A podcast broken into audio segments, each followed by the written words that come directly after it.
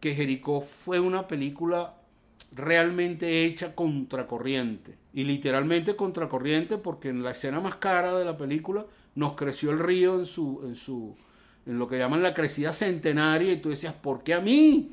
Porque si este río bendito crece así cada 100 años, me va a tocar a mí el día que voy a filmar. Aquí entre tú y yo, Omar, que trabajamos juntos en esa película, visto en la distancia, me doy cuenta que Jericó tuvo mucho de Quijotada, que, que, que Jericó era muy ambiciosa. Afortunadamente, yo no era tan racional en ese momento como para echarme para atrás. Yo diría que mi mejor película es Taita.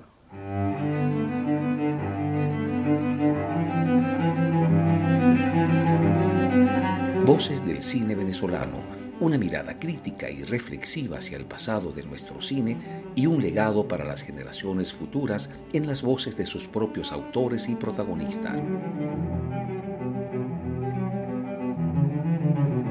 Voces del Cine Venezolano está patrocinada por el Centro Nacional Autónomo de Cinematografía, CENAC, y Producciones Omar Mesones para Zona Cine Caracas.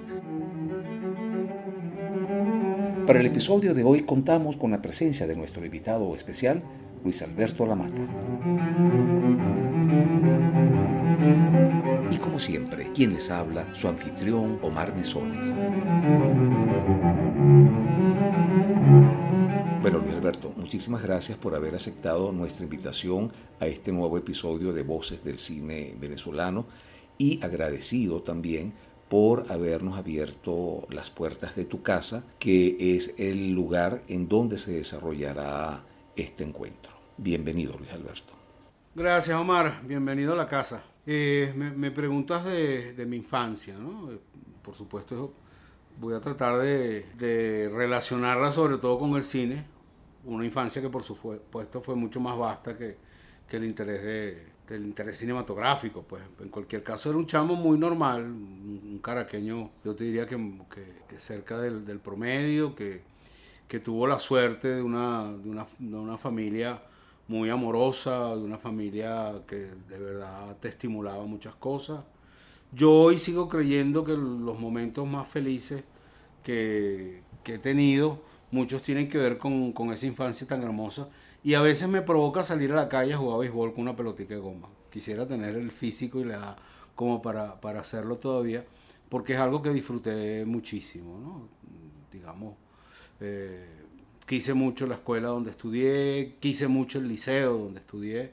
Siento que me dio una, una formación no tanto académica como de vida muy, muy importante.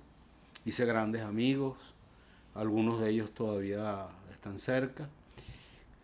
Pero ya relacionándolo con, el cine y con, la televisión, por supuesto fue fundamental el que mi padre era director de televisión. Mi viejo, que había nacido en España, había eh, crecido también en Buenos Aires, buena parte de su adolescencia, y se viene a Venezuela muy joven porque existe el, el, rumor en Buenos Aires, donde la industria estaba pasando por un mal momento, venía, venía de su época dorada, pero la cosa estaba este, complicándose, él, era microfonista, y corre el rumor de que en, Caracas Pérez Jiménez va a inyectarle dinero a la industria del cine. Y él se viene con esa, con esa quimera, sin conocer a nadie en Venezuela. Mi abuela era costurera de teatro, mi tía era actriz de teatro, y llega a Venezuela comienzo de los años 50 y ya digamos, haciendo una elipsis, mi viejo termina trabajando en televisión como, como director. Entonces, digamos que desde niño siempre tuve muy cerca ese ambiente, el ambiente de la televisión, entendía lo que era el papel del director. Eh, mi tía María Luisa Lamata en su época era una actriz muy reconocida, conté ahorita que mi abuela era costurera de teatro, es decir, eh, era una, como decía mi tía, era una familia de cómicos, entendiendo cómicos en el sentido del teatro clásico español, de actores, era una familia de actores. Entonces, es una infancia que estuvo cerca de, televisión, de un set. Este, me gustaba ir a ver trabajar al, viejo. decir. De hecho, cuando ya termino yo mi, bachillerato, y tengo un montón de cosas en la cabeza de qué es lo que quiero hacer eh, ya profesionalmente, me pasé por, por muchísimas cosas, seriamente. En algún momento quería ser marino, al menos marino mercante. Este, Eh, en otra me dio que quería ser ingeniero agrónomo, lo que hubiera sido muy curioso, un ingeniero agrónomo que se llamara La Mata. Eh, era una cosa como, como de suplemento. Eh, en otro momento ya me interesó, por supuesto, las posibilidades de estudiar cine, pero no había en Venezuela, digamos, formalmente estudios académicos de, de cine. Y la historia fue siempre una, una pasión que, que, tuve, me gustó mucho siempre. Era algo que yo leía por, por gusto, por placer, o sea, ir y encontrar un libro de historia. Claro, tuve la suerte de que esos libros estaban ahí porque mi viejo también le, le gustaba la historia y la casa estaba llena de eso. Y el viejo además sabía echar cuentos que tenían que ver con la historia. Era, era, era emocionante, me acuerdo, eh, acompañar a papá a cualquier circunstancia donde él te pudiera echar un cuento sobre la historia. Y sobre la historia de Venezuela, que era lo más curioso, porque él no era nacido aquí. Sin embargo, leía mucho sobre historia de, de Venezuela, historia universal. Entonces finalmente ya me decidí, dije, yo lo que quiero estudiar es, es, historia. Mi padre en algún momento me decía, oye Luis Alberto, pero a ti te gusta el cine, si quieres estudiar cine, aquí habría que contar que mi viejo, eh, digamos en mi primera infancia, o digamos hasta que terminé la, primaria, era un, era un, director, me acuerdo que trabajaba mucho, el viejo llegaba a hacer novelas, eh, radionovelas en la mañana muy temprano y después en la tarde iba a Venevisión o a, o Radio Caracas a trabajar, o sea, trabajaba durísimo y el dinero medio alcanzaba. Pero fue ascendiendo, papá llegó a ser incluso presidente de, Radio Caracas en algún momento de Coraba, y de, de que es la compañía productora de Radio Caracas. Pero lo cierto es que cuando yo termino el bachillerato, uh, digamos, él está económicamente mucho mejor. Lo ha agarrado también esa expansión económica que hubo eh, con, el, con el boom petrolero y todas esas cosas. Y papá se dio el lujo de decirme, Luis Alberto, si tú quieres, te vas con tus tíos a, París. Tengo una, familia en, París. Y, estudias en la IDEC, que tú lo sabes, una de las escuelas más prestigiosas de, de cine. Me tentó en algún momento, pero yo ya estaba ganado para estudiar uh, historia. Y aunque parezca insólito, o le pueda parecer extraño a mucha gente, yo quería vivir la experiencia de, de, estudiar historia aquí en una universidad que todavía amo, que es la Universidad Central. Y de repente preferí la UCB al, al IDEC de París. En eso había, tal vez, lo, lo veo ahora sí, un poquito de rebeldía.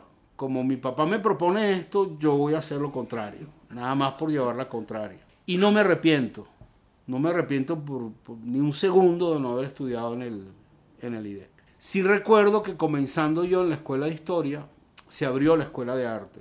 Era, era primer semestre la escuela de arte. Y sí recuerdo haber ido a, revisar el pensum, a averiguar sobre esa escuela. Ya yo tenía, creo que eran como dos semestres, estaba estudiando el segundo semestre de historia, y me debe haber tentado lo de la escuela de arte, la mención cine. Pero cuando vi que, que la escuela todavía estaba como muy cruda, que no era una, una visión del cine muy práctica. Eh, me, por supuesto, todo lo que tiene que ver con, con la teoría del cine me, me, me, seduce, pero, pero yo quería algo tal vez más práctico. Finalmente me quedé en historia y, insisto en eso, no me, no me arrepiento. Explícanos, Luis Alberto, cómo es el camino hacia tu primer um, cortometraje. ¿Félix o sabe usted cuánto gana un cajero? Yo, yo estudio historia convencido de que me encanta la historia pero estando en la escuela o en la universidad me involucro mucho en la actividad política. Termino incluso siendo parte del comité ejecutivo de la Federación de Centros, en la Secretaría de Cultura. Y en la escuela también organizábamos eh, proyecciones de películas, pero sobre todo a través de la Secretaría de Cultura me tocó relacionarme con cineastas. Cineastas que yo admiraba mucho, gente que no conocía, pero como me gustaba el cine, sabía lo difícil que era hacerlo, entonces yo pasaba las películas de Jacobo Penso, por ejemplo, las películas de Carlos Aspurua. Y recuerdo que en algún momento, en, en un acto en el Poliedro de Caracas, además, conozco a Carlos Aspurua, de quien yo había presentado su película, Yo hablo a Caracas, infinidad de veces en, en la Escuela de Historia. Y conozco a Carlos y Carlos me invita a participar en un guion junto con él. Un poco en mi calidad de, de historiador, era un documental Amazonas, Amazonas, el negocio de este mundo. Y de alguna manera me, me, relaciono por primera vez con el cine. Y casi inmediatamente, sin haber terminado la, la, la universidad, aparece ahí un, un, taller de guion con Carlos Rebolledo y me, me meto en ese guion. Y ese taller para mí fue maravilloso, me fue abriendo los ojos. Yo, fue un enamoramiento que ya venía, que tenía una semilla, pero que fue creciendo todo el tiempo. En ese taller, Carlos Rebolledo me hace eh, una oferta que no podía rechazar. Me dice, me dice, Luis Alberto, yo estoy por hacer mi primer largo, va a entrar en Foncine, el viejo, el antecesor del SENAC. Y entonces a los 21 años, 22 años, estoy trabajando junto con Carlos Rebolledo contando además una historia que no tiene nada que ver conmigo, porque Profesión Vivir, que es como se llamó finalmente esa película, donde trabajamos juntos, si mal no recuerda, era la historia de un señor de 50 años. ¿Qué coño iba a saber yo a los 21 años de los fantasmas interiores de un señor de 50? Claro, trabajamos muy bien con Carlos. Yo, como la experiencia de la escritura de ese guion fue muy interesante. Y eso llevó a otra etapa también mucho más interesante, que es que de repente Carlos me alegra la vida y me dice, Luis Alberto, yo quiero que tú seas mi asistente de dirección. Yo quiero que tú estés en el rodaje. Y eso para mí fue maravilloso, porque conocí el guion, conocí a Carlos, sabía que trabajaba bien con él. Y de repente digamos que mi, mi primer trabajo importante es precisamente esa asistencia de dirección con, en Profesión Vivir. Porque yo descubrí que el participar en un rodaje para mí era algo maravilloso. Yo recuerdo, creo que fueron como unas siete semanas, ocho semanas, pero las recuerdo como algo extraordinario, como algo que, que, valía la pena vivir. O sea, el, sentirme en, en, una calle de Chacao echando un cuento, eh, me, me pareció una cosa de locos. A pesar de que yo hubiera visto mil rodajes en la vida, el hecho de que me nombraran asistente de dirección sin tener la experiencia concreta, pero habiendo visto muchos rodajes en mi vida, yo sabía cuáles eran las funciones de un asistente de dirección. Las había visto, pero hacerlas me llenaba mucho.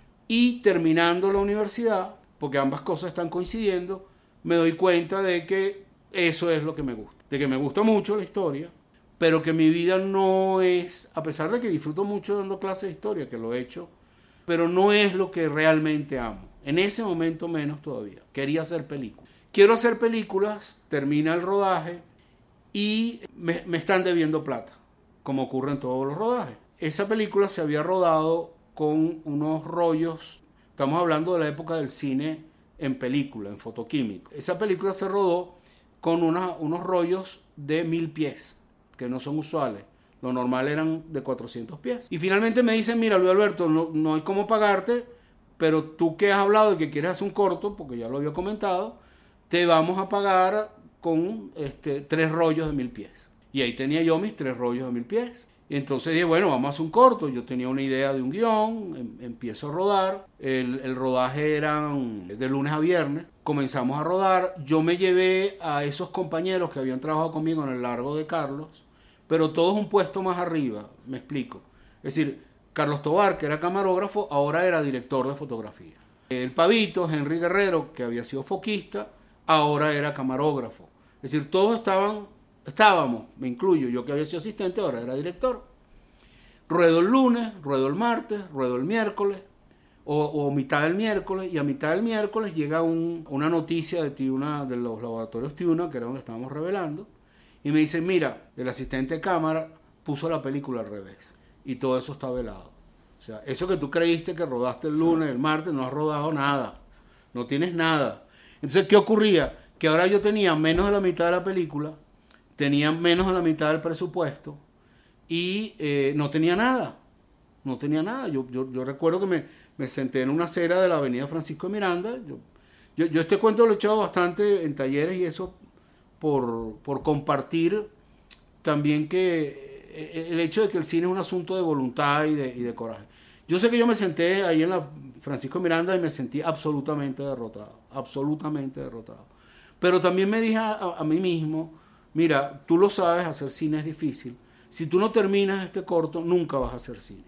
O sea, renuncia para siempre, tienes que terminarlo. Nada, decidí seguir filmando con lo poquito de película que tenía. El equipo técnico no tuvo problema en trabajar ese fin de semana como para recuperar esos días. ¿Dónde conseguimos películas? Mira, el productor de ese corto, que era Luis Rosales, se puso a averiguar y conseguimos que de un rodaje que estaba terminando, que era La gata borracha de Román Chalbó, nos regalaran todos los puchos. Los puchos, para los que no sepan lo que es, eran los rollitos de película que sobraban una vez que cargas el chasis. Eran las sobras, pues. Eran las sobras. Esas sobras suelen ser de 40 pies, 35 pies, o sea, muy corticas. Con muy corticas quiero decir que tú la ponías en la cámara y se acababa de inmediato. Con esos puchos hizo Félix, o sabe usted cuánto gana un cajero. Corto que, mira, fue en ese momento bendecido con, con, una, con, una, cantidad que yo no esperaba de premios, por ejemplo. Ganó premio municipal de guion, ganó un premio importantísimo para, para mí en aquel momento, sobre todo porque ya yo estaba casado, ya tenía algunas obligaciones, y de repente gana un premio que se llamaba eh, Jóvenes Cineastas eh, del CONAC. El CONAC era el Consejo Nacional de la Cultura, un organismo que ya no existe, pero era una bolsa de trabajo por tres años, donde mensualmente me pagaban una cifra que me permitía pagar el alquiler de mi apartamento. Para mí era Omar, como si, no sé, eh, el Oscar no era tan bueno como eso. O sea, el, Oscar era, era, era, era una tontería al lado de eso. Y efectivamente recibí esa bolsa de trabajo, esa bolsa de trabajo eh, te la daban entre otras cosas para que tú presentaras un nuevo proyecto y desarrollaras ese nuevo proyecto. Ese nuevo proyecto fue un segundo corto, Un día de éxito por favor, en el cual tú fuiste productor. Veníamos de trabajar juntos en, en Profesión Vivir, me acuerdo. Eh, hice ese segundo corto, que entre otras cosas volvió a ganar el joven cineasta del Conan, pero ya el premio no era tan bueno. Ya el premio era una, asignación que te daban una vez, que, que eran cuatro lochas. Y el que no sepa lo que es una locha, pregunte por ahí. Este, pero era ya la segunda vez que lo gané no era económicamente tan, tan interesante. Pero ya tenía yo entre ceja y ceja hacer mi, mi primer largometraje. Había escrito un guion, me acuerdo, entre, entre el año 84 y 85. Yo ya había empezado a trabajar en televisión. Yo comencé, como acabo de contar, trabajando en cine, trabajando, digamos, como una especie de colaborador en el guion del documental de Carlos Apurua, como asistente de dirección de Carlos Rebolledo y en el guion. Después fui asistente de dirección de Olegario Barrera en Operación Billete yo no quería hacer televisión. Tenía ese prejuicio que mucha gente del cine tenía en aquel momento, donde consideraba la televisión como una especie de arte menor. Pero no era que yo la despreciara, porque, porque oh, todos mis teteros los pagaron la, los pagó la televisión. O sea, eso es algo que estuvo presente en mi casa, no era nada, nada indigno, al contrario. Pero no quería hacer televisión, entre otras cosas porque mi padre estaba ahí, yo quería abrirme mi camino por otro lado. Pero después del año 83, el año 83 es, un año muy particular porque de las 10 películas más taquilleras en Venezuela, varias eran venezolanas. Estamos hablando del año de, homicidio culposo, estamos hablando de, poco antes, poco después estuvo Macu, o sea, de repente tú sentías, y no sé si a ti te pasó que viviste esa época también, que daba la impresión de que uno podía vivir del cine que si yo como asistente de dirección lograba hacer eh, tres películas al año, con esas tres películas yo salía adelante. Y me daba tiempo para mis proyectos personales, para hacer mi, corto, para escribir mi largometraje. Ese era mi plan. Pero como ocurre, eh, eh, uno dispone una cosa y la vida dispone otra. Pues. Y la vida dispuso que de repente, después del año 84, esto lo que voy a decir lo voy a decir, y yo sé que puede ser polémico, pero no, pero así lo siento.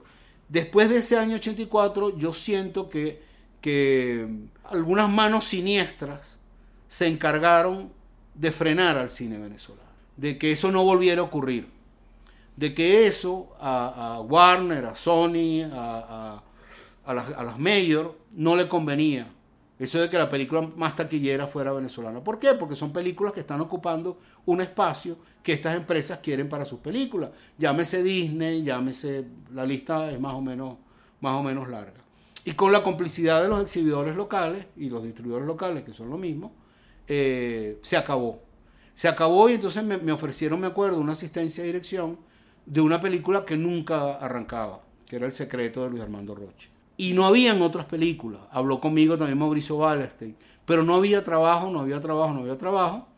Y en ese no había trabajo, eh, me agarra César Bolívar. Yo había hecho un curso con César Bolívar de dirección de televisión y César me ofrece trabajo en Radio Caracas, televisión. Pero mi viejo estaba en Radio Caracas, es decir, y entonces yo le dije, César, conchales, yo no quiero estar allí, debe ser muy incómodo ser el hijo del jefe, y yo no quiero vivir esa experiencia. Y César me dijo, mira, no seas tonto, a ti te gusta este trabajo, sabes hacerlo, vienes a hacer un curso conmigo, soy yo el que te está contratando, y me sedujo con un proyecto muy hermoso de televisión, que eran los cuentos de don Rómulo Gallegos, que era una adaptación que hizo Radio Caracas de varios cuentos de Rómulo Gallegos, donde trabajábamos varios directores. Algunos de ellos habíamos sido alumnos de, César. Es decir, ya, yo en ese momento estoy trabajando en televisión, escribo el guion de Jericó, lo presento a, a Foncine, pero Foncine no lo aprueba. Yo trato incluso de averiguar por qué no lo aprueba, porque había escuchado que les gustaba el guion. Pero me dice uno de los, miembros de la comisión, me, me dijo algo que me hirió mucho en, en, aquel entonces, porque me dice, no, eh, la mata, no, no, no, no, no pudimos darte eso, pero yo ya tengo cortos, siempre hablan de que uno debe tener cortos, tengo un par de cortos premiados, yo creo que ya puedo pensar en hacer mi largo. Me dijo, no, no, no, porque tú eres de televisión. Eso me, me dolió mucho porque no, no, entendía por qué, y además no me sentía de televisión. Tenía dos cortos premiados, había sido asistente de dirección en cine, o sea, te, creía yo que tenía lo, lo, lo suficiente como para que me aprobaran el proyecto. Pasa casi dos años vuelvo a presentar Jericó y ahí sí me lo aprueban.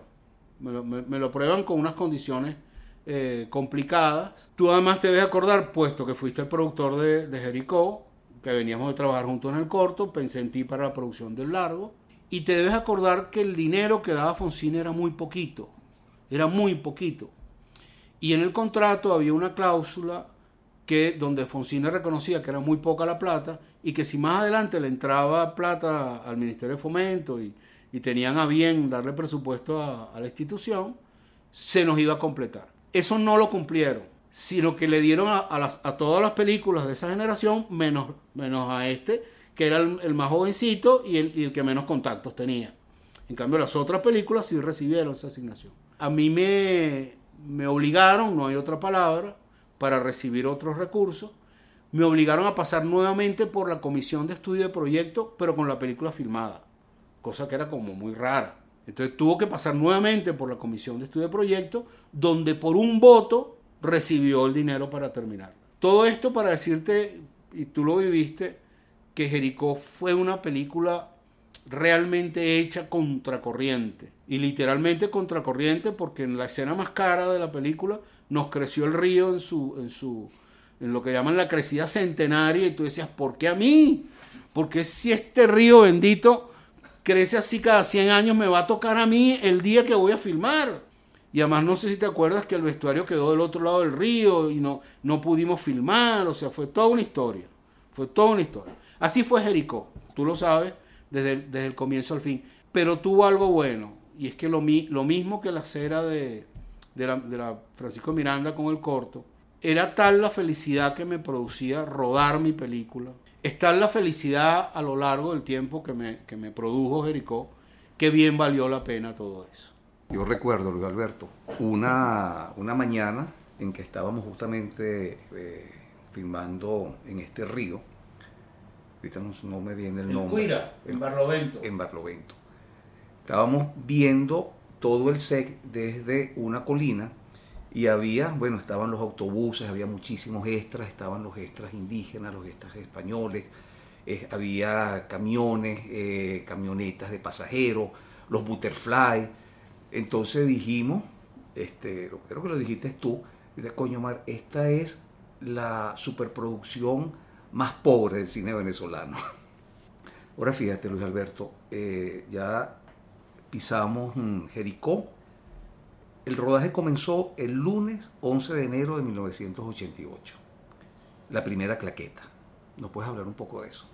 La, las primeras claquetas. Porque, claro, yo además de todo esto, igual que cualquiera que se acerca al cine o se acerca al arte, lógicamente tengo una, una sensibilidad que aunque tú no quieras, se vuelve medio romántica y cursi en algunos, en algunos puntos. Yo cuando hice ese primer corto, que estábamos poniendo la, la película al revés y yo no lo sabía, mi corto, mi primer corto, mi primera claqueta. voy a decir acción, qué arrecho, qué bueno, qué grande. Y resulta que la película estaba al revés. Con Jericó, te debes acordar, nosotros íbamos a comenzar a rodar. Yo por primera vez voy a decir las palabras mágicas, ese rueda sonido, rueda cámara, acción. Y en lo que digo acción, se cayó la planta. Se cayó la planta, se cayeron las luces. Te acordarás que esos, toda esa primera semana de rodaje fue una ordalía por no tener planta. Ahí conté con, con, el apoyo maravilloso de un extraordinario director de fotografía que es Andrés Agustí. Llegamos, teníamos escenas de noche que se, que se hicieron incluso con una, con una bombonita de, de gas y con un, con un mechero que estaba ahí para hacer la fogata, no para iluminar la escena. Afortunadamente Kodak ya tenía películas más sensibles, pero, pero decir, fue, fue un sacrificio enorme, gigantesco. Te acordarás que terminamos alquilando una, una, una planta que era muy cara, pero no había, ah, no había otra. Es decir, aquí entre tú y yo, Omar, que trabajamos juntos en esa película, visto en la distancia, me doy cuenta que Jericó tuvo mucho de Quijotada. Que, que, que Jericó era muy ambiciosa. Afortunadamente, yo no era tan racional en ese momento como para echarme para atrás. Porque de alguna manera, tal vez nos acompañó el duende de las óperas primas. Y ese duende nos llevó hasta el final de rodaje. Final de rodaje bien particular, porque también debes acordarte que yo sacrifiqué casi 30 páginas del guion. O sea, ese guion no, nunca se rodó como estaba escrito. Yo, con cierto cuidado, hice una, una disección quirúrgica como para poder hacer lo que, lo que realmente podíamos hacer. Y quedé con muchísimas deudas. Yo salí de Jericó eh, absolutamente endeudado, con la suerte de que inmediatamente me, ofrecieron una telenovela. Y yo recuerdo que rodamos el sábado en una hacienda, que era la escena de los venados, donde, donde capturan al, fraile. Y ponle que eso había sido un sábado y yo el lunes ya estaba rodando una, una novela. Y hacer esa novela, que fueron casi 8 o 9 meses de trabajo, es lo que me ayudó a recuperarme por un lado y a, retomar la postproducción de Jericó al final de la, de la novela. Jericó tiene un proceso de postproducción largo, Luis Alberto. El, rodaje finalizó en febrero, marzo del año 87 y se estrena en el año 90, tres años de, de postproducción. O sea, pero, pero Jericó tuve que guardarla en unos, en unos armarios durante 8 o 9 meses porque no tenía dinero como conseguir. Y lo que es inolvidable es el primer día que yo voy a retomar la postproducción de Jericó. Ya he terminado esta novela, que fue una novela muy exitosa, que se llamó Señora. Al terminar esa novela, yo, yo monto en el carro todo el copión de la película. Estamos hablando de muchos rollos de, de cine. Yo de vaina cabía en el carro, de vaina podía manejar, porque todo estaba full. Con la plata de la novela había logrado comprar el magnético perforado, que era algo que necesitaba en aquel entonces para trabajar el sonido. Lo cierto es que no cabía un centímetro de nada en el carro. Yo iba y yo estoy sintiendo como unos ruidos y unas cosas. Después comprendí que era un tiroteo que había relativamente cerca.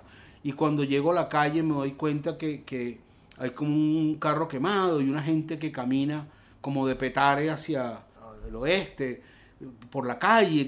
Resulta que, es que era el 27 de febrero. Yo no, yo me agarró absolutamente de sorpresa y con el carro lleno la película.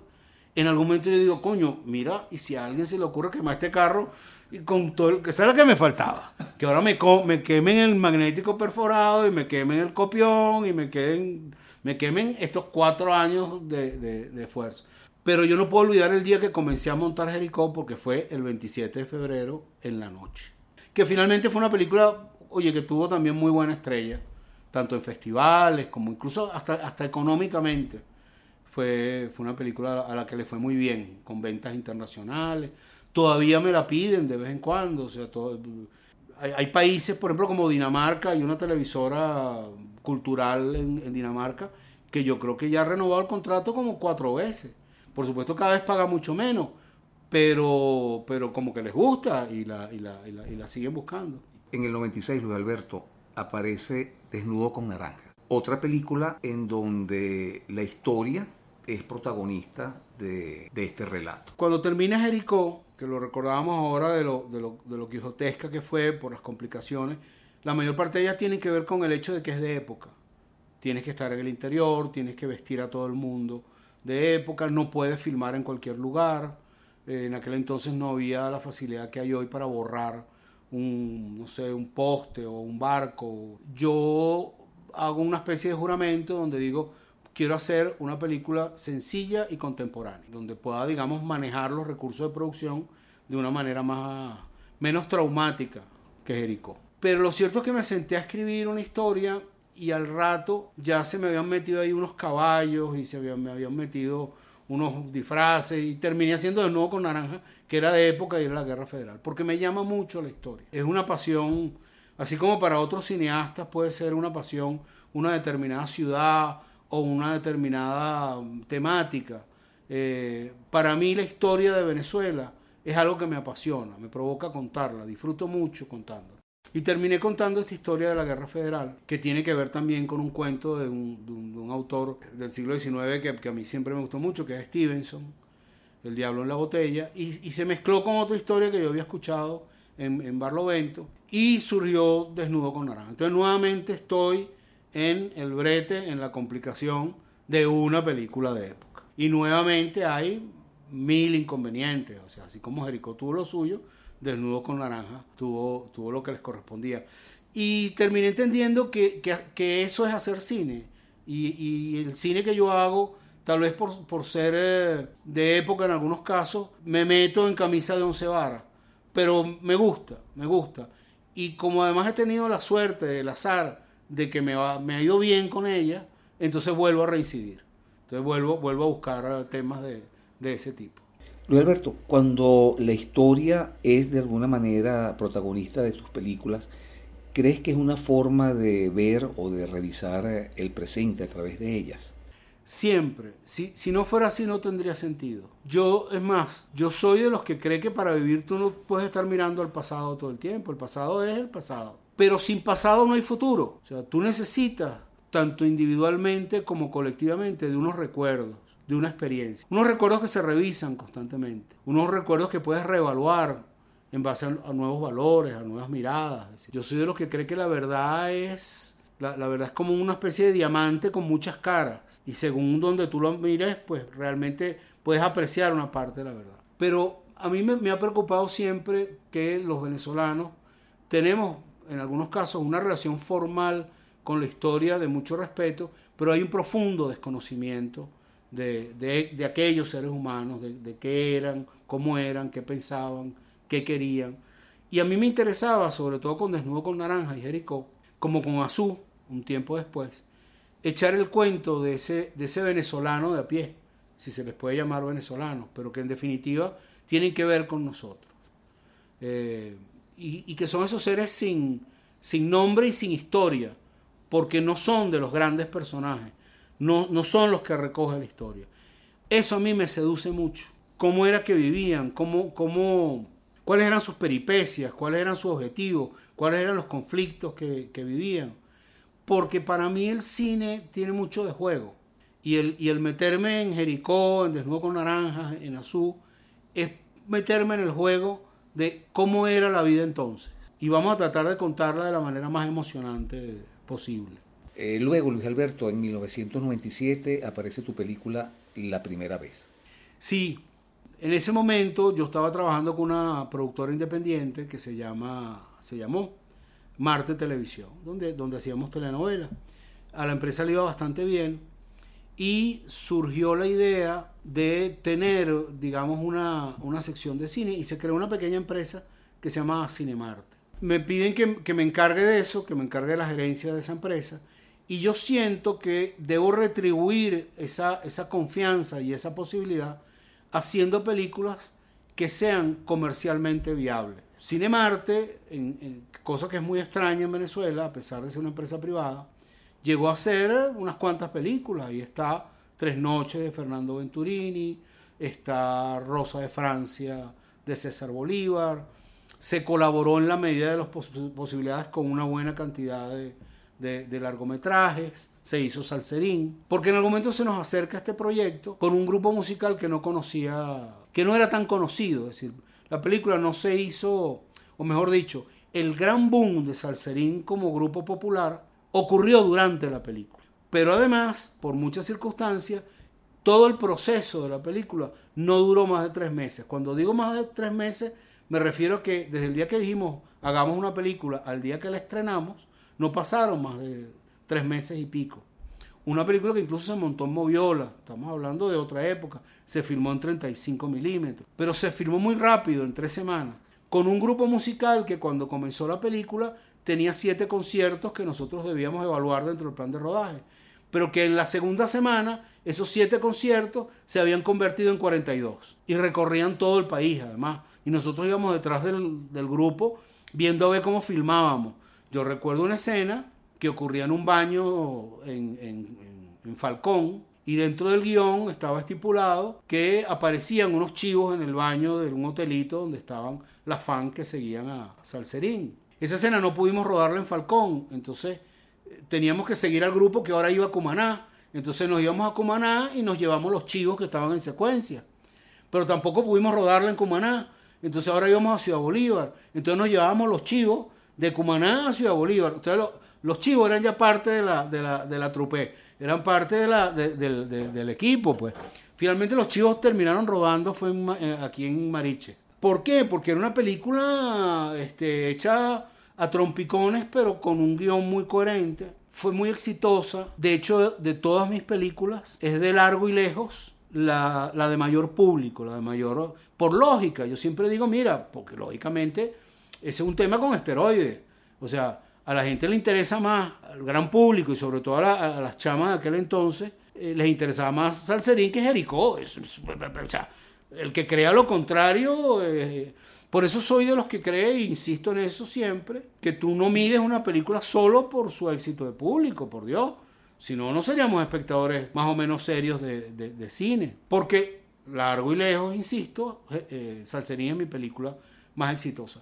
De hecho, me ocurre mucho, Omar, que se me criticó por haber hecho esta película, que es una comedia musical eh, comercial. Y yo no reniego de ella. Yo la disfruté mucho haciéndola. Yo creo que el cine es muchas cosas. Y a mí me gusta mucho el cine. mucha gente me decía en aquel entonces, tanto Desnudo con Naranja como Jericó ganaron muchos premios internacionales. Me decían, ¿cómo es que hace Desnudo con Naranja o hace Jericó después de haber estado nominado al Goya, después de haber ganado el Festival de La Habana, la ópera prima de Biarritz? ¿Por qué vas a hacer salserín? Eso es degradarte. No, porque es degradarme, porque, porque el trabajo va a ser degradante. A mí me gusta la sensación de haber hecho una película donde me puse el sombrero de una chama de 14 años. Y el gran regalo, el gran regalo de, de Salserín es que a lo largo de los años me he encontrado cantidad de muchachas, que era el gran público que, seguía a, a Salserín, que trabajan en cine, que hoy en día son montadoras, directoras, y que me dicen, Luis Alberto, Salserín es la primera película venezolana que yo vi. Fue la primera vez que yo me acerqué al cine a ver una película venezolana. Eso me pasa muchísimo. Es cine y todo cine es válido y todo cine tienes que hacerlo con respeto y con, y con cariño a lo que estás haciendo. Si tú me dejas solo y me pones a escoger, claro, yo voy a tender a hacer películas como Taita Bobe, por ejemplo, que es una película que yo quiero especialmente. Pero si se me presenta en el camino un salserín, donde tengo, insisto, que ponerme la cachucha de una chama de 14 años, yo me la pongo sin problema. Yo no reniego ni de salserín, ni de mi trabajo en televisión, nada de eso. Luego de casi una década de receso, aparece El enemigo, que es una película que la produces prácticamente con recursos mm, personales, con recursos tuyos. Bueno, primero ahí habría que comentar, aunque sea brevemente, ese bache. Ese bache que va del 97, donde yo estoy haciendo un esfuerzo por hacer cine no solo con el Estado, sino cine independiente y cine privado, del cual Salserín es un ejemplo, ¿no? La primera vez es un ejemplo. La primera vez es una, una inversión privada, que, además debía honrarse comercialmente, pues, cosa que se logró parcialmente, porque después Marte entró en crisis por otras circunstancias y ya se, cerró ese proyecto. Pero fue una época muy hermosa y, debo además reconocer el esfuerzo de quienes eran los dueños de Marte en aquel entonces, sobre todo Hernán Pérez Belisario, un ejecutivo que venía de Radio Caracas, con el que había tenido la oportunidad de trabajar, y que tenía interés en participar en el cine nacional. En esos 10 años yo presenté una cantidad de proyectos al SENAC que no fueron aprobados. Presenté, me acuerdo, una película que quiero hacer, este, espero que la vida me chance de hacerla, que fue rechazada dos veces, que se llama Celeste Carne, que es una película muy personal. Eh, me rechazaron otra película que se llamaba Madres, que era una película mucho más eh, sencilla pero dramática. A través de Cinemarte presentamos otros proyectos con otros directores, también me la rechazaron, porque es un momento donde el CENAC, la Comisión de Estudio de Proyectos, está en manos de unas roscas asfixiantes. Esa es la cruda verdad. Hasta que llega un momento donde hay una entrega de, de recursos y de las cinco películas que se aprueban, no, no me aprueban ninguna de las que presentó Cinemarte, pero las cinco que se aprueban se reparten sobre todo en parejas. Y tú decías, ¿qué, prueba más contundente de que esto es una rosca? No puede ser que todo el talento del cine esté circunscrito a tres casas. O sea, hay tres hogares venezolanos donde él y ella hacen cine y ellos son los que reciben recursos. Eso, eso era como muy raro. Eh, la NAC no quería ver eso porque en ese momento la NAC era parte de ese, o quienes manejaban la NAC eran parte de ese mismo, de ese mismo chanchullo, no, no tengo otra manera de decirlo. Así, así lo percibí entonces, así lo percibo ahora en la distancia, pero por supuesto ya eso quedó en el pasado, ya no le paro eso. Pero es para explicar por qué entre el 97 y el 2007 no hubo manera de hacer cine. De hecho, ese desierto, ese largo desierto, yo lo, lo logro salvar es con una película que tiene un financiamiento absolutamente privado y personal, que es El enemigo. El enemigo es una película muy sencilla y, es lo que me permite a mí salir del desierto. Es, esa es una inversión entre comillas, de mi esposa, de Lourdes Valera y mía. Yo venía de, trabajar en, Perú, me acuerdo, haciendo telenovela, unas novelas que eran para televisión española, y la verdad me pagaron muy bien. Y cuando yo regreso de Perú, yo le comento a Lourdes, le digo, Lourdes, yo tengo, tú lo sabes, tengo este ahorro aquí, con ese ahorro nos podemos comprar, si queremos, eh, no sé, una 4x4, o como una Range Rover si tú quieres. Y yo le digo, Lourdes, pero tú sabes que, eso a mí no me, eso no me enamora. Yo quiero agarrar este dinero y hacer nuestra película. Lourdes era un ser tan maravilloso y, y, y tan loco como, como era yo. Y entonces a la pregunta de camioneta o película, la respuesta fue película. Y así se hace el enemigo, con, con, nuestros recursos. Pues. Afortunadamente a la película con el tiempo le fue muy bien, se vendió donde debía venderse. Y esta película, que no es precisamente una película muy popular, que, que es además lo que, lo, lo, que mucha gente pudiera llamarle la atención. Decir, yo estoy consciente del principio que estoy poniendo ahí mis ahorros y estoy consciente, por otro lado, que el enemigo no es precisamente una película de esa como Salserín, pues, que va a ir la gente a, a, verla, que es una película donde tú vas a entrar a la sala y con mucha suerte vas a tener media sala. Pero esa media sala es el público con el que yo me quiero comunicar y no me importa. Y el enemigo lo consiguió. O sea, el enemigo también fue una película que, obtuvo premios importantes en, en, Trieste, ganó el Festival de Mérida, lo que para mí fue una, una satisfacción muy, muy grande, que además lo ganara Lourdes como, como mejor actriz. Pero que en definitiva, definitiva también te, nos recordaba, y era algo que hablé mucho con ella, que las películas tú no las haces ni por dinero ni por premio. Las haces porque te gusta hacer cine. Las haces porque te gusta el proceso de locura de hacer una película. Y el enemigo es probablemente, y así lo dice uno de mis grandes amigos y, y colaboradores, que es Mario Nazoa, que hizo el sonido, el enemigo es la película más feliz que yo recuerdo. El rodaje fue de una felicidad enorme, porque fue un rodaje con los amigos. Fue un rodaje donde todo el mundo estaba consciente que no había recursos, que a todo el mundo se le iba a pagar, pero, pero en la rayita, pues, apenas lo justo. Y así lo hicimos. Es una película a propósito escrita con mucha sencillez. Básicamente son dos personajes hablando en un pasillo. Y eso es consciente. Así como en Jericó era consciente de, aquí tengo una expedición y hay cinco que huyen y dejan atrás a la expedición porque no puedo pagar eso. El enemigo era lo que podíamos pagar, pero también una historia que queríamos contar. Porque es una historia que tiene que ver precisamente con eso, con la ética frente a la vida, frente al derecho a la vida, frente a la pena de muerte. Bueno, ya el que vea Jericó entenderá de qué va el, el largometraje. Entonces el enemigo es el que me permite salir del desierto.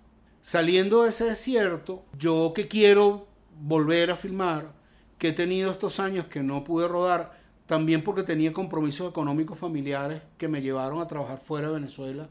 Estuve haciendo telenovelas con TV Azteca en México, estuve como conté hace un momento en Perú. Me iba muy bien, pero no era precisamente lo que yo quería hacer. Nunca, nunca reniego la novela, insisto en eso, pero yo quería hacer mis películas. El enemigo lo logra. Y yo en, aquel punto me acuerdo que traté de lanzar flechas en varias direcciones a ver cuál se daba. Una de esas flechas, sin yo haberla lanzado, llegó a buen puerto y es que de repente me llaman de la Villa del Cine, una institución con la que yo no tenía relación, que se estaba inaugurando en aquel entonces, y sin yo conocer a los que manejaban la Villa del Cine, de repente me dicen, mire la mata, usted eh, quiere hacer una miniserie sobre, sobre Miranda, porque Miranda en principio es una miniserie. Y yo digo, sí, yo toda la vida he querido hacer una miniserie sobre Miranda. Está en el rango de cosas que siempre me ha llamado la atención. Y de repente me vi haciendo esta, esta película. Fue, insisto, es una miniserie que después se le hizo una versión cinematográfica, pero que, que para mí fue extraordinario, porque además estableció una relación con la villa que ha sido... Eh, larga en el tiempo, pero no constante. O sea, he trabajado con la villa, a veces pasan dos años, tres años, me vuelven a proponer algún proyecto. Yo le he propuesto proyectos a la villa. Y con Miranda ocurrió algo muy interesante, y es que cuando ellos me proponen hacer Miranda, yo tengo un proyecto en el que estoy trabajando, el guion, que es Bobes, que es una película que quería hacer, y yo le digo a la villa, le digo, mira, yo hago Miranda, pero yo te voy a pedir que ese vestuario que estamos haciendo para Miranda, tú me lo pongas en, Taita Bobes. Y así fue. La, la, villa se portó maravillosamente bien. La villa es parte de Taita Bobes, pero solamente a través de eso. Taita es una película básicamente personal que sí obtuvo en este caso el apoyo del SENAC. Yo he hecho de mis nueve largometrajes, solo tres tienen recursos de, del SENAC. El resto, ya lo irás viendo, tienen las más variopintas maneras de financiamiento. Salvo robar o, lavar dinero a la mafia, yo he probado todas las, todas las vías posibles para financiar una película. Y he hecho, las he hecho de distintas maneras. Por eso yo siempre insisto, sobre todo con quienes empiezan, que tú no puedes, no puedes ser dogmático desde el punto de vista del financiamiento. Porque a veces te encuentras unos chamos que dicen, no, pero yo no aceptaría ayuda de la Villa del Cine. ¿Por qué no? O sea, ¿por qué no? Yo mismo en algún momento dije, no le voy a pedir dinero al, al SENAC, nunca más le voy a pedir dinero al SENAC. Mentira, pasaron 6, 7 años y, volví a pedir dinero. Porque esos son recursos para los cineastas venezolanos, para el cine venezolano, cuando están. Hoy en día prácticamente no están por la misma circunstancia económica que, que vivimos. Pero yo insisto, no se puede ser dogmático ni con el financiamiento ni con la fuente de trabajo. ¿Qué es lo ideal para mí? Yo quisiera tener los recursos para hacer mis propias películas. Y cuando los he tenido, las he hecho. Pero no siempre es así. He hecho trabajos por encargo, como el caso de Miranda Regresa. De hecho, Miranda Regresa es la única de mis películas en la cual yo no aparezco como co-guionista. Taita Bobes aparece en las pantallas de los cines venezolanos en el 2010. Taita, a mí, yo, yo, lo decía hace un momento, yo, yo Taita la quiero mucho, la querer tal vez no la palabra, porque querer, quiero mucho, por ejemplo, a Su, pero en el caso de Taita, a veces te preguntan, ¿cuál crees tú que es tu mejor película? Yo diría que mi mejor película es Taita.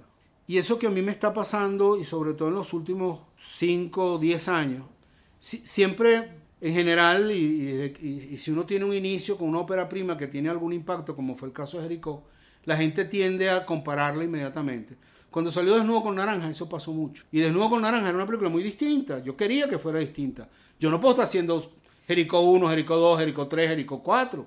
Me estoy acercando a la historia, pero desde otra mirada. Hoy en día me encuentro mucha gente que me dice, oye, mi película preferida tuya es Desnudo con Naranja. Si yo te dijera hoy cuál de, las películas es la, la, más entrañable para la gente, sin duda Desnudo con Naranja. O sea, me ocurre, o sea, a, nivel de gente que, que, me comenta, incluso por sobre Jericó. Igual que Azul, la, la quiero mucho, pero si me preguntan cuál es mi mejor película, Taita que es una película con algunas complejidades en términos de su narrativa, donde en aquel momento cuando yo la vi después del estreno dije, oye, tal vez has debido suavizar estas aristas para hacerla más comprensible al gran público. Pero hoy en día digo que no, esa era la película que yo quería hacer. Es así, con, esas aristas afiladas y, complejas. Entonces, siento que Taita es, cinematográficamente lo, mejor que he hecho. Dicho esto sin arrogancia, o sea, no me creo la tapa al frasco, ni me creo el alfa y omega del cine nacional, pero, pero a este tipo que le gusta hacer películas, se siente reflejado en Taita Bowes como en Jericó. Yo, yo te diría que en términos de cinematografía son mis dos grandes obras ese grande no lo digo de aquí para afuera, no es que me crea que son grandes películas, no. No, no, pero de aquí para adentro. Sí, me siento contento. Son las que más se parecen a la película que quería hacer. Creo que ese siempre es el gran reto de toda película. En el 2013 se produce el estreno de la película Azú. Azú, lo, acabo de decir, una película que quiero mucho. Primero porque tiene que ver con un cine que me interesa, que es el cine del habitante eh, anónimo de esta tierra el contar esta historia de una esclava recién llegada de África en un siglo que poco se ha trabajado en el cine venezolano, que a mí me parece un siglo fascinante, que es el siglo XVIII. Estamos hablando de, los años 1700. Eso para mí era un regalo muy, muy grande. Porque además la, la Villa del Cine me incorporó al proyecto, pero me incorporó como guionista también. Es decir, que, que para mí Azul no es una obra de encargo, como no lo es Salserín tampoco. Mucha gente me decía, no, tu obra encargo Salserín. No, no, no es encargo. Me, la encargué yo, pues. Este, surgió esa posibilidad de hacer Salserín, vamos a darle. Pues. Miranda sí es mucho más de encargo, porque ya la villa tenía un guion ya hecho. Pero en el caso de Azú participamos en el guion. Y la historia de, de, Azú es muy particular, porque Azú es una esclava que existió. Es decir, Azú está tomado de un aviso de prensa buscando una esclava prófuga. Es decir, hubo una Azú a la, que un amo buscó y pidió una recompensa por ella. No se sabe nada más. Darle una voz a esa esclava que no la tiene, que no es una gran heroína de la historia y que es un ser anónimo, buena parte del cine que me gusta hacer. Es lo que está detrás de Jericó, es lo que está detrás de Desnudo con Naranja. A su vez de esa misma, de esa misma familia de películas. De ese venezolano anónimo, que es parte del crisol que nos está formando. Y entonces contarla para mí fue siempre muy interesante. Y es una película además, a pesar de que fue muy, muy, muy maltratada por los exhibidores, le fue bastante bien. Es una película que siempre, eh, cuando se, se proyecta en comunidades o la gente la descubre, siempre tiene una respuesta muy positiva. Yo creo que de las proyecciones más hermosas que yo he podido disfrutar en la vida, me las ha brindado Azul, porque siempre sorprende a la gente. En el mismo año del 2013 se estrena la película Bolívar el hombre de las dificultades. Bolívar es parte de un proyecto de televisión española que tenía varios productores. Y estando yo de rodaje en Cuba, Miranda rodó en Cuba, donde, donde se conservan una cantidad de casas de época, uno de los, el vicepresidente del ICAI, Camilo, me, me llama y me dice, Luis Alberto, hay un proyecto de televisión española que quiere contar a los próceres de la independencia. Recuerden que viene el bicentenario, viene el bicentenario de, varios países, de toda esa ola que, acompañó, por ejemplo, el 19 de abril, eh, así como ocurrió en Venezuela, ocurrió en otras ciudades. Entonces, se, iba a conmemorar eso. Me dice, mira, pero la idea es que el prócer de cada país lo dirija alguien de ese país. Y nosotros, que somos coproductores, y la, y la productora venezolana, y Televisión Española, te queremos proponer que tú seas el director venezolano de ese proyecto. Por supuesto, encantadísimo. A mí me encanta trabajar, o sea, yo soy feliz en un rodaje, o sea, yo, yo, yo, yo necesito un, rodaje. Y no lo digo solo desde el punto de vista económico, lo digo sobre todo existencialmente. Habría que incluso comentar que así como hay directores a los cuales no les gusta un rodaje, que lo entienden como un mal necesario para hacer la película, yo no, yo disfruto un rodaje, a mí me encanta la locura del rodaje. Descubrí eso, como lo comenté, en Profesión Vivir como asistente de dirección. Estoy entonces con Bolívar, propuesto por Televisión Española, Alter Producciones de Delfina Catalá, el ICAI de Cuba. En el camino, incluso, hasta hablaron con Benevisión. A Benevisión le iban a incorporar a ese proyecto. Eso no, no prosperó después. Y sin que yo supiera, terminó recalando en la villa, que sí le dio un apoyo absoluto a Bolívar, el hombre de las dificultades. Entonces ahora me están llamando desde la villa para el proyecto del que ya me habían comentado. Entonces se convierte en un proyecto parecido a, su, digo parecido a su porque a pesar de que es una coproducción de varias empresas, me piden que participe no solo en el guion, sino en dar la idea del Bolívar que quiero contar. Originalmente el, un productor español que participaba en el proyecto decía, oye, vamos a contar algo que tenga que ver con Manuelita, porque la idea de las películas era que contara un solo momento del personaje, no tratara de hacer una biografía completa. Y entonces me dice, vamos a hacer algo de Manuelita. Y yo le digo, mira, de Manuelita se ha estrenado hace muy poco una excelente película de, Diego Risque y con guion de Leonardo Padrón. Este, me parece que es como repetir algo. Y le dije, a mí siempre me ha llamado la atención el Bolívar de Jamaica, porque es el Bolívar más derrotado que existe. Es un Bolívar que además es, absolutamente civil porque no tiene ni para comprar un caballo. Es un Bolívar que no sale a caballo en la película, que es algo que mucha gente extraña, pero, pero es la verdad. En 1815 Bolívar era un señor exilado, este, derrotado, era parte, para usar una, palabra que, conocemos, era parte de una diáspora republicana que había estado derrotada, que Bobes le había pasado por encima, que en algún momento escribe, como lo dice en la película en una voz en off, dice, ya no tengo un duro, es decir, ya no tengo un centavo. E-, era un tipo que está pensando en el suicidio, porque le da vergüenza la miseria que está pasando. Ese hombre es capaz de darle vuelta al destino, darle vuelta a la historia y termina liberando un continente. Ese Bolívar a mí me llama mucho la atención.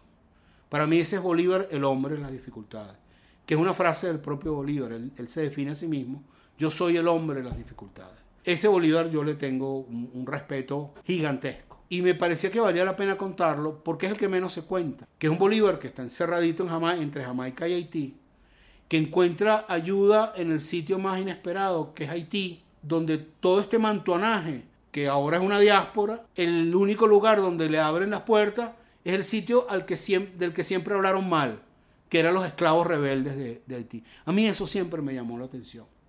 Este mantuanaje racista que tiene que tragarse sus palabras y buscar apoyo en Haití. Bolívar siempre lo supo manejar bien. Bolívar ya en aquel entonces, y lo completa después, es un ferviente antiesclavista pero quienes lo acompañaban no, e, no lo eran. Ese Bolívar a mí me gusta. Y ese fue el que contamos en Bolívar, el hombre de las dificultades. Y finalmente, Luis Alberto, en el 2018 aparece Parque Central. Parque Central, una película que nació de una idea parecida al enemigo, pero en un tono diferente. No, no me estoy refiriendo a la temática de la película, sino me estoy refiriendo al, al método de producción. Así como en el enemigo nos concentrábamos en el hospital clínico. Aquí yo dije, bueno, déjame agarrar una sola gran locación y contar cuatro historias que sean muy heterogéneas entre sí, que no tengan nada que ver. Un poco como esas películas italianas que a mí me gustan mucho, de los 60, que agarraban tres historias, que a veces las hacían tres directores diferentes o cuatro directores diferentes, y, te contaban, en el fondo, casi que cuatro cortos, cuatro mediometrajes y que los hilvanaban con algún pretexto, pero que en definitiva eran películas autónomas. Y eso quería yo de Parque Central. Quería contar cuatro historias muy sencillas. El título de, Parque Central es Historias Mínimas de, Parque Central. Quería que fueran así, historias que casi no fueran historias. Historias que no fueran especialmente dramáticas, algunas de ellas. Que contaran habitantes de ese complejo arquitectónico tan especial y que yo recuerdo en, mi infancia cómo se construyó, cómo en aquel entonces, y tú lo debes recordar también, Parque Central era casi una utopía. Parque Central, yo, lo, decía en las entrevistas, cuando yo lo visitaba de, de, chamo, recién inaugurado Parque Central, tú sentías que estabas entrando al mundo de los supersónicos. Aquí se me cae la cédula. Supersónico es un dibujo animado de, de unos hombres del futuro, de una familia del futuro, una comedia y yo me sentía entrando a los supersónicos, era el mundo del futuro. Aquello era perfecto, pero perfecto en todo sentido. Y yo me acuerdo del entusiasmo de mucha gente que se mudó a Parque Central, tuve familiares incluso, y, era una utopía. Y al final, por supuesto, la realidad se lo fue comiendo. E, eso se expresa mucho en, un cuento uno de los cuatro cuentos, que es el segundo, que es el de una chica que su padre es uno de los arquitectos de Parque Central y ella llega a Parque Central con toda esa ilusión de una nueva vida. Y al final la terminan robando. Y al final conoce un tipo que chica conoce chico y el chico la, la roba. ¿Por qué? Porque la realidad es así. Porque la realidad, y, es, y eso lo tomo de un gran documental de, de, Andrés Agustí que se llama Parque Central. Parque Central, allá hay una imagen que es de Andrés, de su documental, que yo utilizo, que es ver esos edificios en el entorno urbano popular de Caracas.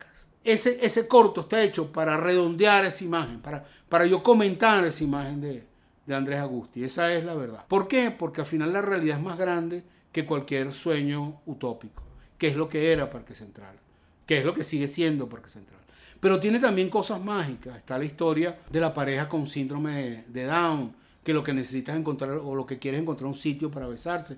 Para mí esa fue una experiencia de rodaje maravillosa porque trabajar con esos dos actores, coño, fue algo pero, pero increíble, increíble. O sea, Parque Central es la película que yo quería que fuera. Parque Central es tal cual lo que yo me había imaginado. Fíjate, Luis Alberto, en tu estilo narrativo hay momentos en donde la acción o el diálogo en off se sobrepone por encima del, del diálogo propiamente dicho. Están, por ejemplo, tus dos primeros cortometrajes que no tienen diálogo. ¿okay? Toda la narrativa de la historia está llevada por las acciones de la historia propiamente dicha y de los personajes. En Jericó la presencia del, de, de la voz en off es también fuerte en Taita lo es, en, Parque Central, el primer relato, el primer episodio, prácticamente no hay diálogo. Todo lo que le ocurre a la protagonista viene dado por lo que, lo que nosotros estamos viendo en pantalla. Y hay muchas cosas que también, que la historia avanza a través de llamadas telefónicas que nuevamente vuelve a ser una voz en off. A mí me gusta mucho la voz en off. Me, parece que es un recurso cinematográfico perfectamente válido. A mí me molesta lo comenté acerca del presupuesto, pero es que en general en, general en el cine me molesta los, los agrimensores cinematográficos, es decir, los que establecen unos linderos que te dicen esto es cine, esto no es cine. En algún momento se puso de moda, yo, yo recuerdo porque con Jericó me ocurrió, alguien me dijo, pero Luis Alberto, la voz en off ya no está de moda, o sea, la voz en off es algo de un cine muy viejo, ya nadie hace eso. Como a los cuatro meses salió Scorsese con, con esas maravillosas voces en off que él tiene en, en, en sus películas. Goodfellas y, y, y, Casino. Tiene unas voces en off, pero ma maravillosas. Kubrick con Barry Lindo. Ahí está. Hay mil. Hay mil. Entonces yo decía, me molestan los agrimensores del cine porque nadie puede decir esto es cine, esto no es cine. Cine es todo lo que tú vayas a rodar, así no sea en cine, así sea con tu teléfono. Si tú quieres voz en off, pon voz en off. Si no quieres voz en off, no pongas voz en off. Es depende del resultado que tú quieras. Pero me llama la atención lo que, lo que comentas, porque yo con Parque Central llegué a escribir una voz en off que acompañaba las cuatro películas y les daba una unidad. Y de repente sentí, sobre todo con el segundo cuento, que es tal vez el, el más abstracto de todos, porque terminaba explicando esto que te estoy contando a ti. De, espérate, esta película va de una chica que, que, se quedó en la utopía de Parque Central, porque su padre fue arquitecto, porque su tesis de grado es Parque Central, porque está viendo el documental de Andrés Agustí, porque su sueño de vida es Parque Central. Y sin embargo, una muchacha con conflicto y tal. Pero de repente, chico, chica conoce chico, y chico es el entorno de Parque Central, es un mentiroso es un mentiroso. Y hay unas imágenes donde él le está contando, no, es que yo soy de Mérida y tal, y tú en paralelo estás viendo Parque Central. Porque es una manera de decir, mira, le está mintiendo, o sea, que te caiga la locha. Entonces, yo tuve la sensación de, ponerme explicativo en esa voz en off. Y decir, señores, lo que está pasando es esto. Porque esta, esta película, a propósito, es lo que dice un personaje, el personaje de Pedro Durán, es, yo te lo dije. Yo te lo dije, que, que ibas a meter a este tipo en tu casa y ese tipo te iba a robar. Pero después dije, espera, Luis Alberto, ya va, pero no hay nada más menos cinematográfico, aunque me ponga yo de agrimensor, que tratar de explicar esto. Que las imágenes se expliquen ellas. Y entonces eliminé totalmente la voz en off. Porque nunca me ha gustado una voz en off que explique. No digo que no sea válido, pero no me gusta. Si te acuerdas, la voz en off de Jericó no explica lo que está en la imagen. Es, la voz de la hermana leyendo un supuesto diario de él. La voz de Taita Bobes, que tiene también una voz en off, son varios personajes. Está la voz en off de un ángel abstracto, está la voz en off del propio Bobes, está la voz en off de, del personaje que interpreta Luis Abreu, que, es como una especie de brujo, eh, que también se considera el, asesino de Bobes. Recuerda que Bobes está construida a partir de que varios personajes se consideran los asesinos de, de. Cada uno tiene su voz en off, cada uno echa su cuento, pero no son, no son palabras que expliquen lo que está ocurriendo en imagen. Van como por otro camino, que es lo que con maestría hace Scorsese. Ojo, también se vale una que explique. La de Kubrick en, en Barry Lyndon explica y sigue el libro incluso.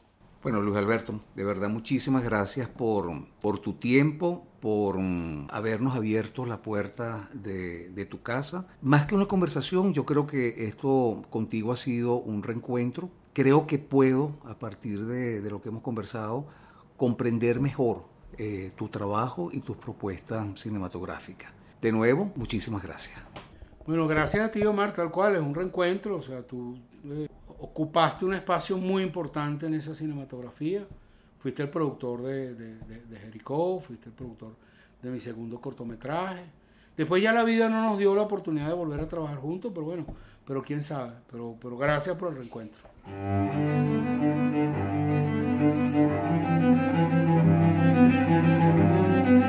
Voces del cine venezolano, una mirada crítica y reflexiva hacia el pasado de nuestro cine y un legado para las generaciones futuras en las voces de sus propios autores y protagonistas.